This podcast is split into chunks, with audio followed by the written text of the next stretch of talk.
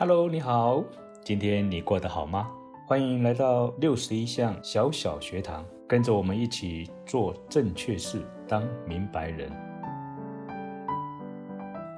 Hello，你好，欢迎来到六十一项小小学堂，我是 Peter，很高兴我们又可以一起再来讨论。今天我想跟各位聊聊的题目是如何满足组织有效执行重大决策。好像有点长，但是我想，一个领导者若是他能够寻觅优秀的人才，而且他又懂得重用人才的话，那我相信这样的组织必定他就会朝卓越的方向去前进。当然，未来的成就指日可待了。所以，用人在组织来说是一个非常重要的关键，我想大家也都认同。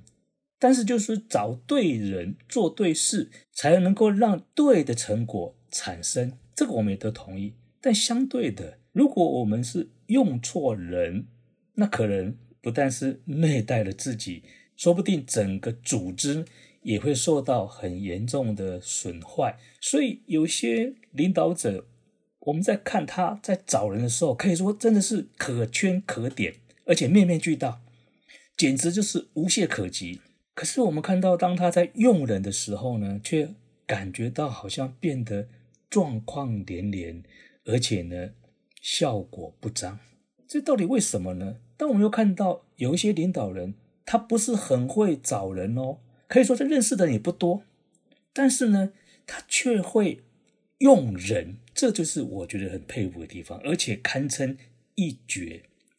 特别是他们可以把一些原本就是二三流的人才，哎，居然可以培养成顶尖人才。若是我们回头再来看美国通用汽车公司的发展过程，我们也会发现，他的前总裁史隆先生，他之所以经营通用汽车这么样的成功有效，那他关键到底在哪里呢？后来我们发现，他掌握了三个有效的成功因子：第一，要找对人；第二，要把人放对位置；第三。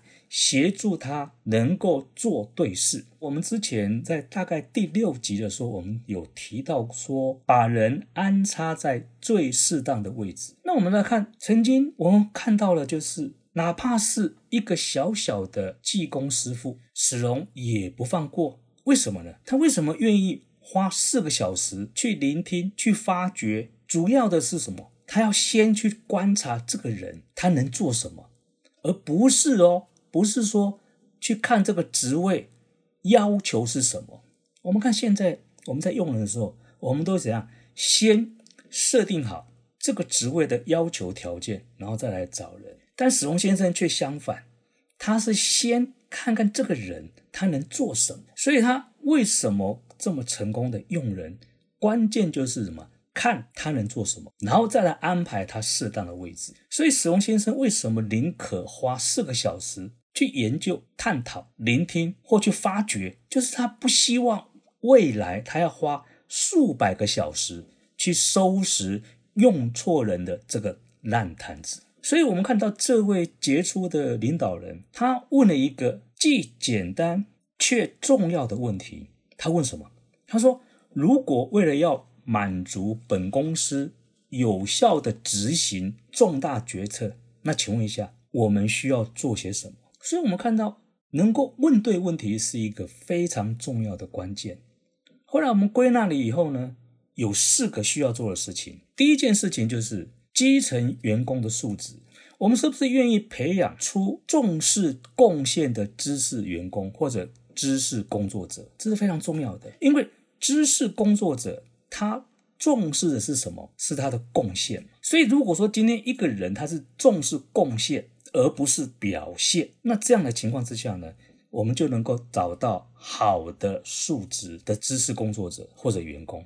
第二，他们的工作规范是如何？那哪些规范呢？其实就是能不能够跟其他人合作或者合并，因为这个知识工作者他不能是片面的或者是孤立的，这是最简单的规范。第三，他们是否有执行力？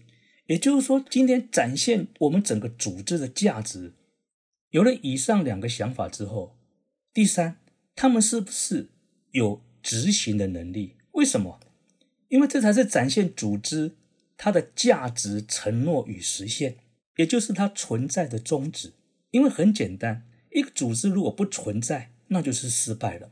第四，我们要问，是不是具备了高度的责任感？这个是高度的责任感，不是说我把事情做完。这中间来讲的话，牵扯一个非常重要的核心概念，就是目标管理跟自我控制。因为他们自己愿意自己调整他们的眼界和他们的标准，也就是说，他们以目标为导向，而自我控制就是说，他不是受制于他人的指使或者要求，而是发自他们内心的自我调整、自我控制，而他自己期望他自己愿意更好。不知道各位是否有发现，若是以上这四个我们必须要做的事情能够做到的话，那些重要的决策，我们的执行跟我们的发想，是不是就变成决策的有力保证？有没有发现这也是用人选材的经典案例？你觉得呢？若是你有感动，我们也欢迎您能够留言分享。今天我们就聊到这里，谢谢大家的关注支持。祝福大家，下次见。